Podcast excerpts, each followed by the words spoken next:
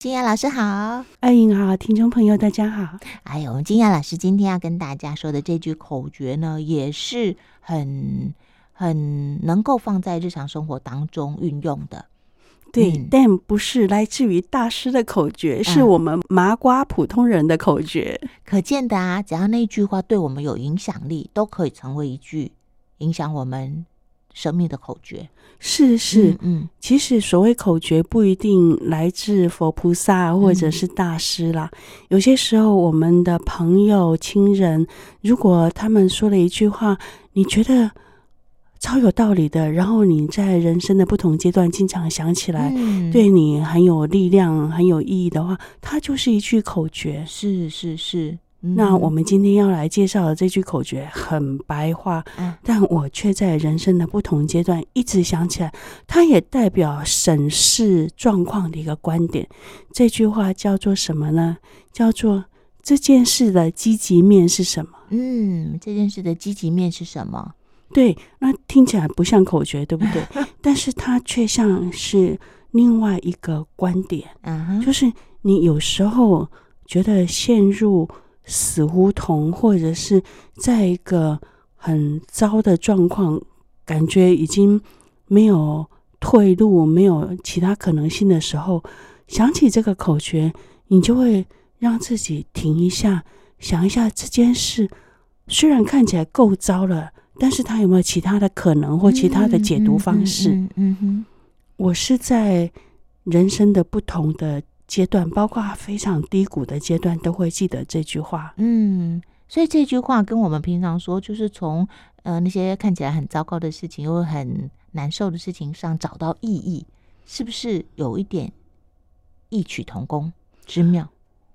差不多，但是它更着眼在积极面。啊哈，积极面就是这件事，任何事情，但看起来，尤其是。有状况的时候，嗯嗯、不好的时刻，他的积极面是什么？嗯嗯。那这这句话，它其实是我以前在报社的一个同事哈，他还很年轻，他的口头禅。那这个口头禅，因为他常讲，我就记得。后来，即使我离开报社，在。生活、生命里面不同阶段，我一直会记记得这句话，就是这件事的积极意义是什么？嗯嗯嗯嗯，嗯嗯这件事的积极面是什么？包括一件事情是爱别离啊，这是我前阵子就在想的话题。爱别离这个话题是我在去尼泊尔之前就开始感受到的。我跟黄吉祥。我的爱别离苦，黄吉祥的爱别离苦。黄吉祥是我的猫啦，是，就是我在去尼泊尔以前，因为我在疫情期间开始养它，我们从来没有分别这么久。嗯，那我要去尼泊尔一个月嘛，我想到我要跟它分开那么久，就会心里一百个放心不下。是是是。我感受到那个爱别离苦啊！我也觉得黄吉祥有他的爱别离苦。他渐渐发觉我一天不在，两天不在，三天，他发觉我真的会很久不在。他开始跟去喂他的干猫撒娇，嗯嗯嗯，就火力全开的撒娇。那但是你会觉得他有一种悲伤，嗯，所以等我回来的时候，他就紧紧黏着我。我泡茶的时候，他趴在茶席上给我看，嗯嗯，然后我睡觉时间还没到，他已经到枕头边趴好，趴好趴满卡位，唯恐我不让他上床睡觉这样。那像这样的时刻，是我们学习爱别离的时候，所爱的有一天一定会别离，那可能会是以我们。想得到的方式，比如说他的年老，嗯嗯，嗯。我们养的宠物，比如说我之前养的两只狗狗，都养到十五岁，嗯，你是有心理准备的，你知道他们年纪大了，开始病了，可能快要走了，他们开始变虚弱的，这件事情有一个心理准备，有一个预演的时间，但是有时候是以一种突然、突然、非常突然的状况发生的。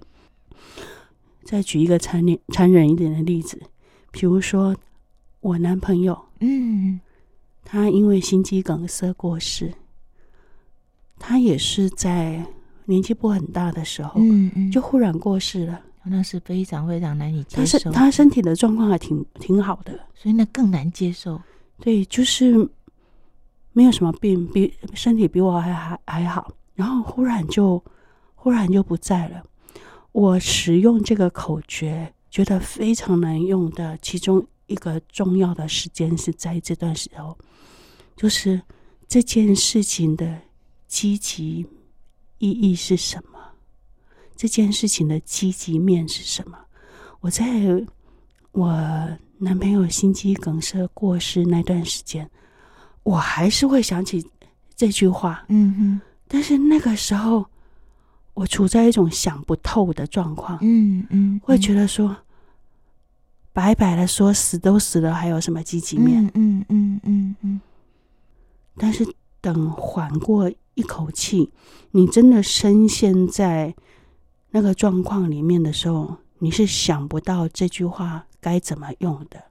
唯有某种程度的抽离开来，你会回过神来，开始想到这件事的确是有一些积极面的。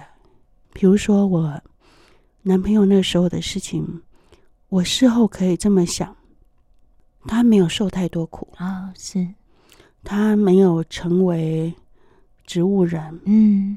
没有脑死卧床受苦一段时间，自己受苦，别人受苦，嗯，这个都是世间上面可以可以算到的，其实已经是比较好的状况，嗯嗯。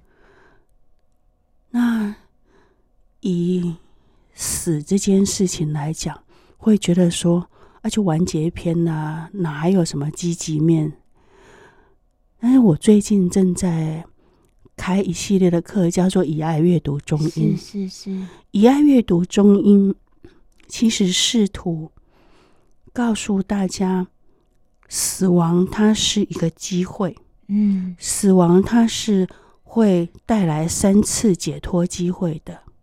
那这就是死亡的积极面。积极意义，但是这件事情很难跟没有学习中医教法或没有学习佛法的人这么说。是是，当你跟没有学习佛法或没有学习中医教法的人说死亡的积极面，他听了会生气，哇，真的会生气，而且会觉得你是说什么风凉话，你这个残忍的人。嗯，所以我们有些时候要适时闭嘴了。嗯，嗯，该。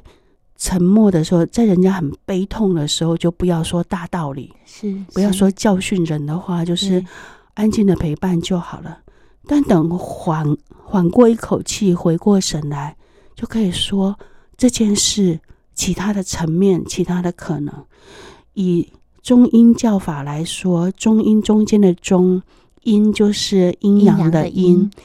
中阴教法，我们简单介绍一下，意思是说。它有广义的中音跟狭义的中音。广义的中音有六中音了哈，六中音我们如果朋友们没有听过，我们就第一次听听看，算是学习一个新的知识。六中音就是六种中音，活着时候有三种中音，叫做生有中音，就是从生到死这段时间，嗯嗯嗯，都是生有中音，生命的生有没有的有。那我们此刻就在生有中阴嘛，因为我们已经出生了，我们还没死亡，嗯、就从生到死这段时间，我们在生有中阴当中。但是这个中阴很漫长，几十年、上百年，所以我们不觉得我们在生有中阴。那这个生有中阴为什么要提醒呢？因为唯有把好好把握生有中阴，我们活着的时候，好好学习，好好过日子，好好善待有缘人，未来。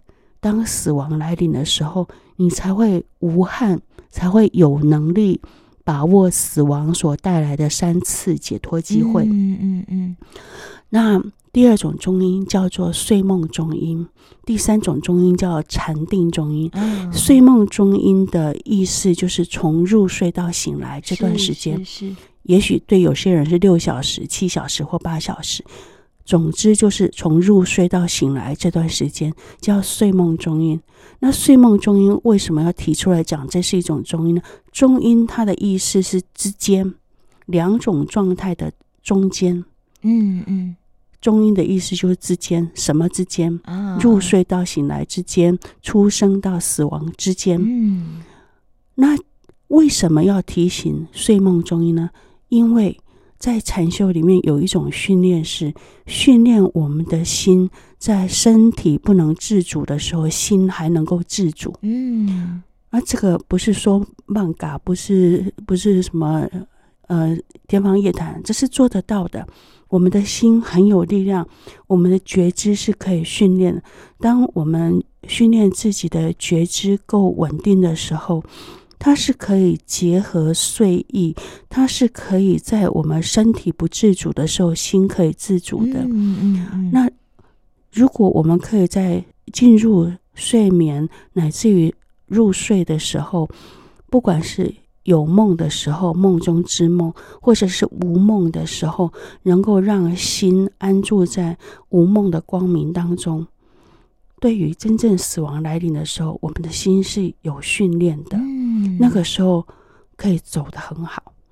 那第三种叫做禅定中阴，禅定中阴指的是从入定到出定。那听起来很多人就会觉得这这档事跟我没关系了，更难了，更难了。我我从来没有入定过，或者我又没学禅修。那它有两个。标准，一个是比较严格的标准，叫入定了哈，嗯嗯、至少要有入定才会有出定嘛。是是。那有入定有出定，不管它是三分钟或者是二十分钟、一小时，总之就是从入定到出定。那这个听起来很难，很多人即使能有入定，可能也时间不太长。所以有个比较宽松的标准，叫从开始禅修到结束禅修，啊、这个相对就比较容易，这个就比较容易做得到，而且比较鼓励人。是是，我们练习阶段的人都是不稳定，那只要你有禅修的意愿，只要你觉得我开始做这个禅修了，不管你是呼吸禅修、听声音的禅修、走路禅修，只要你觉觉得我现在开始禅修。然后等一下，你觉得我要结束这个禅，这段时间都都叫做禅定中音。中音，嗯嗯。那这三个中音里面的所有学习跟练习，都有助于帮助我们对于另外三个中音的把握，就是跟死亡有关的三个中音，叫做临终中音、法性中音跟投生中音。嗯嗯。它有三次解脱的机会。那它这个解脱解脱机会，它有原理。那个原理是我们在临终会经过内外的消融，嗯、外的消融指的是物质性的色身、地水火风。是地水火风就是坚硬的部分、流动的部分、温度的部分、气息的部分的停止作用。外消融之后，就是外袭，外袭一段，进入内消融。内消融就是维系生的消融，嗯、微细声的消融指的是脉气明点的消融。那脉气明点的消融，消融完毕，接着你会进入一个妄念止息的阶段，妄念自然止息。嗯、这个时候，你会拥有一个天大的机会，就是解脱的机会。嗯、如果你以前。就是像我们平常已经有学禅修，你这个时候可以掌握这个妄念止息的瞬间，光明现前。你把握这个时间，你是可以有第一次解脱的机会。嗯，后面的法性中阴跟投生中阴又有另外两次解脱机会。那我们说回我们今天非常平易近人的口诀，叫做这件事的积极面是什么？死亡如果。真的认真说，它的积极面就是这件必然发生的事情，它其实背后有三次解脱机会。嗯，如果你学习跟练习，你就可以掌握这个必然经历的历程所带来的三次解脱机会。但是所有的事情都一样，那个积极面不一定我们把握得住。嗯，有些时候我们知道是知道，但把握不住，因为能力不够。那能力不够，所以就要练习。嗯，但好消息是我们已经知道了，就知道本身就是一个好消息。接着要用练习训练自己把握住的能力。嗯，但是这样说的有点严重哦，因为我们既然说到。连死都有积极面，是其他事情更是这样。不管是失业，不管是生病，它有积极面的。只是当事情很激烈发生的当下，你很悲伤、很沮丧的时候，我们会不愿意去想，或想到会生气。嗯，像我当初想到这个观点都会生气，没有人跟我这么说，是我自己想起来这件事的积极面是什么。我想到了自己生气，对呀，会呀。我们宁可事情不要发生，我不要积极面。对，啊，没错，我们就是会。但事情已经发生了，是它的积极面是什么？对对，嗯哼。那话说回来，猫咪现在走失这件事情，可能是它检视自己生命状态一个好时机。对，真的，这个外在的事件是不是正好像一面镜子一样？映照出你此刻的生命状态，是不是有什么事情你是要调整？对对对对，这个事件它其实是一个提醒。嗯，如果能够这样做，它就是积极面，是就会谢谢这一次离开带给你的祝福。是，但是如果让它变成一个白白的失去，只是带来伤心跟。沮丧而已，那就浪费了这一次分离。对，代价这么高的，对，代价这么高，我们要不要让他从中间学到意义呢？嗯，嗯，他的离开有没有反映出什么？有没有提醒了一些什么？是，有没有让我们停下来检视一下自己的内外的状态、心灵的状态、家庭的状态、工作的状态？是不是哪里需要调整呢？如果有，嗯、那么这一次的分离，它的积极面也算是在这里。是我们静雅老师啊，其实从去年开始就有线上的以爱阅读的读书会嘛。对对对，我我看了以后才发现，哇，你对我们的听众真的是谆谆善诱。你在那个读书会里面呐、啊，知博学，所有的 的佛法的呃分享。其实那个程度是非常的，是由浅入深的。我听了以后才发现，哦，你真的是，哎，你现在是在听维系声？对对，我在听维系声。我就觉得你真是慈悲心，啊、就是在我们的节目里面啊，真的想尽办法要更平易近人的，让大家 接近一些善知识、善法。真的耶！我一听，我才发现，啊、哦，因为因为呃，听众的。有区隔啦，呃，不同。我们的听众是对一般的大众嘛，那尽量让大家就是听到一个观点，能够用在生活里面用得上，所以不要说的太难。那但是有些东西比较深的面向，偶尔还是要提一下。对，就是当场有点听不懂的东西，我们算是种善种子。对呀，没关系的，对不对？对，那那像我目前在上的。呃，是以爱阅读中医嘛，直播的部分，很多人其实会说听到起鸡皮疙瘩，然后我说是怎样？是太难是不是？他说不是太难啊，是那些真实故事很动人，是就是那些真实发生的生命故事，对于那些还没发生、还没经历的人，那是个提醒。对对对对，如果大家有兴趣，可以到众生文化的网站，对不对哦？可以，就是还是反正是免费的课程，就是可以追踪一下。对对对，我觉得是一个很好的资源。